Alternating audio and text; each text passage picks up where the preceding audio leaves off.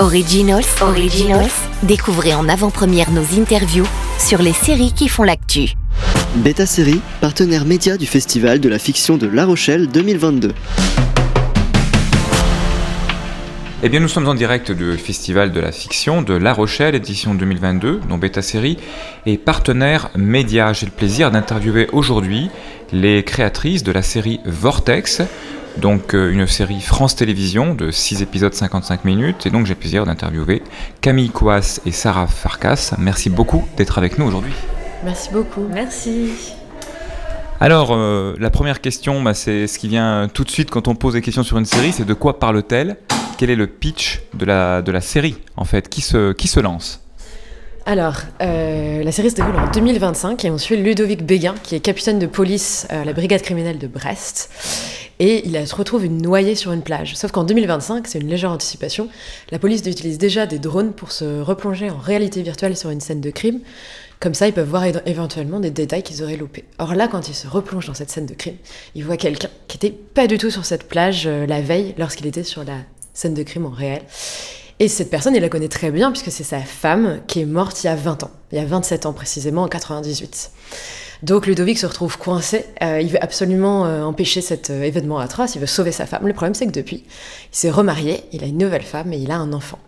Donc il se retrouve coincé dans ce dilemme entre ces deux femmes. Oui, et avec euh, cette histoire, ce qu'on a envie de raconter, c'est une histoire d'amour impossible en fait. C'est cet homme tiraillé entre cette femme qu'il a aimée il y a 27 ans, dont il était fou amoureux, et euh, où ça s'est interrompu brutalement en fait.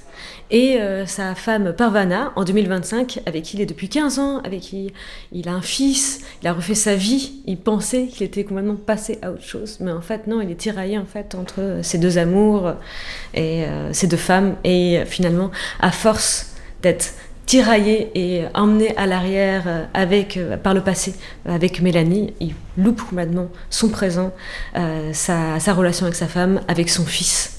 Et c'était l'idée de, ben, de, de, dire que peut-être qu'il passe à côté de quelque chose. Euh, et, mais aussi, on se dit que c'était un peu universel avec Sarah, parce qu'on se dit toujours, si, tout le monde peut se dire à un moment donné, et si on pouvait enlever un événement traumatique Si j'avais choisi différemment. Exactement. Euh, que ça ferait et quelles euh, seraient les conséquences de ça. Oui, on voit, enfin, on va pas euh, spoiler, mais dès le, dès le premier épisode, on voit qu'il essaye de, changer le cours de sa vie, on voit les impacts que ça peut avoir ou que ça n'a pas, et c'est effectivement des questions qui sont tout à fait pertinentes pour tout à chacun, en fait. Alors, c'est une série science-fiction, anticipation, il y a aussi une boucle de thriller très importante. C'est quoi le, genre prédominant? C'est tout à, c'est un genre nouveau ou c'est un mix justement habile sur différents genres? Euh, je dirais que c'est plutôt un mix que nous, ce qui nous intéresse le plus, je pense, c'est l'émotion de l'histoire d'amour impossible. Et c'est forcément deux époques différentes, bah, ça permet ça de manière très naturelle. Et on a adoré l'anticipation qui permet, euh, comme dans tous ces films qu'on a vus, l'effet papillon, euh, Retour vers le futur, le fait que dès qu'un quelque chose dans le passé est modifié, le présent a une conséquence, euh, une déflagration, et ça, c'est assez jouissif. Euh. Donc, on, moi, je dirais que c'est un mix de tout ça. Évidemment, le, film polar, le fil polar est très présent parce qu'on a envie qu'il y ait du suspense euh, qu'il y ait de l'enjeu, euh, que euh, ouais, on est très très peur que Mélanie meure à nouveau. Oui, puis il y a une intrigue, il y a une intrigue qui tient du coup, que, qui tient en haleine avec un, gros suspense.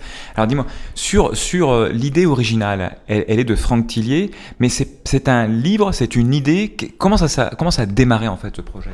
Alors en fait, ça a démarré il y a 7 ans, et c'était pas un livre. Le romancier Fantillier avait écrit un concept d'une dizaine de pages, qui était deux, deux, policiers qui ne se connaissaient pas, qui résolvaient des enquêtes sur un, dans un vieux grenier des années 90, en fait. Et euh, ça s'est pas fait. Et du coup, plusieurs années plus tard, c'est Iris et Roman qui sont euh, venus nous chercher. Oui, et c'est devenu Vortex ensuite. C'est vrai que le vieil ordinateur euh, a été remplacé par la réalité virtuelle. Et euh, c'est vrai que nous, ils se connaissaient pas dans la version de Franz Tillier. Et dans notre version, bah, c'est sa femme qui est décédée. Donc c'est un concept plus de mini-série plutôt qu'un concept de série euh, bouclée récurrente. Camille, sur le, côté, euh, euh, enfin, sur l'idée originale qui était quand même une idée très SF, il y avait quand même ces, voyages dans le temps, le côté vortex pour le coup. Euh, est-ce que vous avez travaillé avec Franck Tillier ou est-ce que vous êtes parti de son, son idée originale et vous avez travaillé finalement assez seul? Quelle était la relation avec lui? Exactement ça, c'est qu'on est parti de son idée originale et en fait il était trop occupé par ailleurs. Il a plein de séries euh, et plein on, de livres. on l'a eu sur Syndrome E il y a très peu de temps aussi. Exactement. Euh, du coup, euh, par contre, il était adorable parce que quand on a fini d'écrire la Bible, euh, on, lui a, on lui a montré, il nous a fait plein de compliments, donc euh, c'était trop gentil. Mais on est vraiment été euh, complètement seul tout le, enfin seul. On était très indépendante, forte, forte et indépendante, et on a, on s'est occupé de la série euh, tout du long. Alors, il y a eu une room euh, d'écriture que vous avez constituée. Vous en êtes euh, les, leaders. Comment vous avez découpé le travail? Est-ce que c'est parce qu'il y a tellement de, Est-ce que c'est par personnage? Est-ce que c'est par période? Comment ça s'est passé en fait? Euh, avec Camille, on avait écrit un pilote dialogué. On a ensuite écrit les arches. Donc c'est quand même une quarantaine de pages, 7 pages par épisode. Donc c'est très précis, qui sont validés par la chaîne. Et ensuite, on a monté cette room d'écriture. On a embauché donc trois scénaristes, Marine Lachenot, Guillaume Cochard et Louis Aubert, qui sont venus avec nous pendant 5 semaines. En pleine canicule avec les masques, donc à Clichy, euh, pour travailler sur les séquenciers des épisodes. Donc la structure précise, scène par scène, de chaque épisode, qu'on a tous euh, breaké euh, en post-it. Et ensuite, on a pitché chaque épisode euh, au producteur pour ensuite se lancer dans l'écriture des séquenciers, puis des dialogués. Donc après, chaque, chaque auteur avait un épisode, et avec Camille, on en écrivait trois. Et on reprenait évidemment en V2, V3 euh, chaque étape euh, des deux séquenciers dialogués, toutes les deux. Voilà. Donc, en, en des, des vraies showrunneuses, hein, vraiment une méthode de showrunneuse.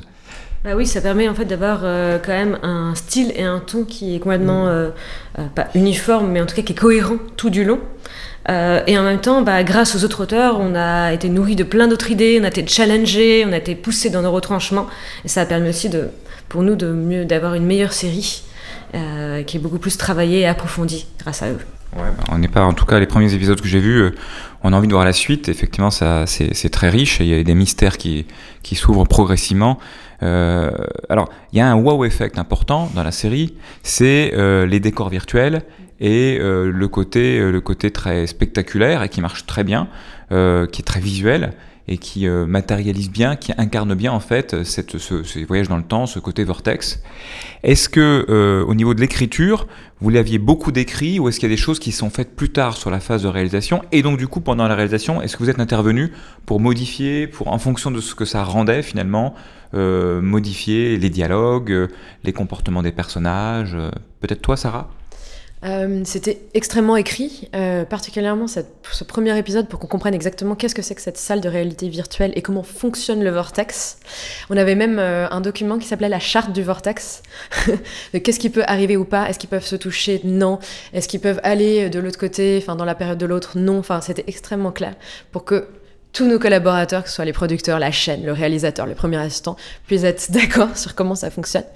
Euh, donc en fait, ça a été très très peu modifié par la suite. Après, euh, c'est une technique euh, euh, de tournage dont le réalisateur pourrait bien vous parler, mais qui était très complexe parce qu'il tournait euh, euh, en décor réel, donc sur la plage de Corsen à Brest en septembre, puis il retournait peut-être le chant, et puis le contre-chant trois mois plus tard en studio face à un mur de LED en décembre. Donc c'était quand même très technique. Et donc Camille, vous n'avez pas vraiment, pendant la phase de réalisation, vous êtes intervenu, vous avez modifié des éléments ou finalement c'était suffisamment scripté pour que le réalisateur puisse ensuite prendre sa partie et, et moins interférer avec vous? Franchement, c'était euh, euh, le réalisateur restait très fidèle au texte. Euh, de temps en temps, il y a des petites modifications, mais c'était vraiment technique. Par exemple, il y avait un cadavre qui pouvait pas toucher l'eau pour des raisons techniques, et du coup, on avait hein, l'inscription sur la plage. Enfin, c'est un peu technique, désolé pour.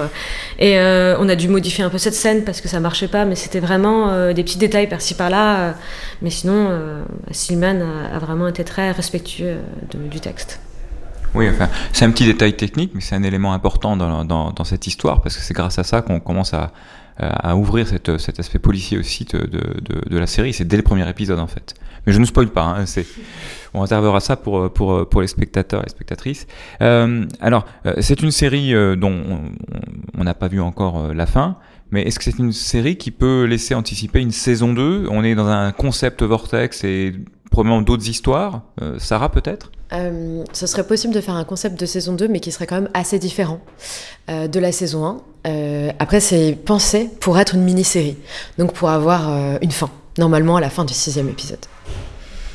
Alors, vous êtes toutes les deux très, euh, très actives dans le monde des séries, sur des séries de plateformes comme euh, Lupin, sur la série hors saison qu'on a couvert également récemment, sur France 3, je crois. Euh, est-ce que déjà, c'est, enfin, pour commencer, est-ce que c'est la première fois que vous travaillez ensemble Euh, et est-ce que vous avez d'autres projets ensemble ou alors quels sont vos futurs projets? Euh, non, on a, c'est une belle collaboration depuis 10 ans avec Sarah, où on écrit 80% de nos projets ensemble, donc c'est beaucoup. Et oui, en fait, euh, actuellement, on continue à travailler ensemble sur une série pour Amazon, et euh, toujours avec Quadrama, parce qu'on adore travailler avec Iris et Roman, et aussi euh, pour TF1, toujours ensemble sur notre série avec Quadrama aussi. Bon, ben, on est on est impressionné parce qu'effectivement, euh, euh, il y a des séries toutes les années avec vous. Du coup, on va avoir une, belle roadmap ensemble. On, aura le plaisir de vous réaccueillir sur Beta Série, euh, la radio, très fréquemment, j'en suis sûr. Une dernière petite question pour la route et pour notre audience, parce que entre nous, c'est quoi votre série préférée du moment? On a envie de savoir. Alors, Sarah, peut-être? Euh, bah, j'ai terminé Sévrance, que j'ai adoré. Pour le coup, on est dans la, la dystopie, euh, mais c'est, enfin, vraiment, ça, m'a agrippé. J'ai adoré la thématique, j'ai adoré les personnages.